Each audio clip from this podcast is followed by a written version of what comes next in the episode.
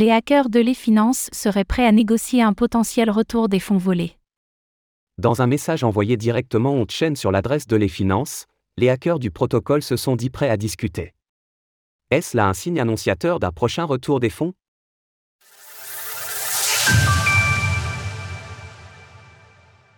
Les hackers de les finances contactent le protocole. La semaine dernière, le protocole de finances décentralisée, DeFi, les finances a subi le plus gros hack de l'année 2023 avec un vol de près de 197 millions de dollars.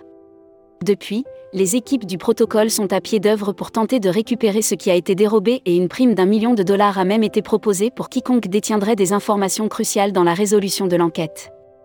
Michael Bentley, PDG de l'Elab, s'est d'ailleurs confié sur Twitter, qualifiant l'événement comme les jours les plus difficiles de sa vie, et qu'il avait dû sacrifier du temps avec son fil nouveau-né. Ce qu'il ne pourrait pardonner aux hackers. Malgré tout, le hacker, ou plutôt les hackers semblent entendre raison, car dans un message concis envoyé via une transaction on-chain sur une adresse de les finances, ils indiquent qu'ils souhaitent entamer les discussions. Nous voulons rendre cela facile pour toutes les personnes concernées. Aucune intention de garder ce qui n'est pas à nous. Mise en place d'une communication sécurisée. Arrivons à un accord. De leur côté, les équipes de les finances ont répondu lundi soir et se disent prêtes à discuter elles aussi. Message reçu. Discutons en privé sur Blockscan via l'adresse ELE déployée et l'un de vos EOA, note de la rédaction, adresse, via des messages signés par email à contact.ele.fondation ou tout autre canal de votre choix. Répondez selon votre préférence. Lors de la rédaction de ces lignes, il ne semblait pas y avoir de nouveaux échanges publics entre les deux adresses concernées. Si des discussions ont actuellement lieu, elles se font donc effectivement en privé. Écoutez cet article et toutes les autres actualités crypto sur Spotify. Un protocole longuement audité.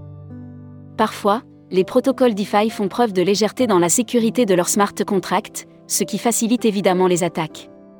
Pourtant, eux les finances ne rentraient pas dans cette catégorie.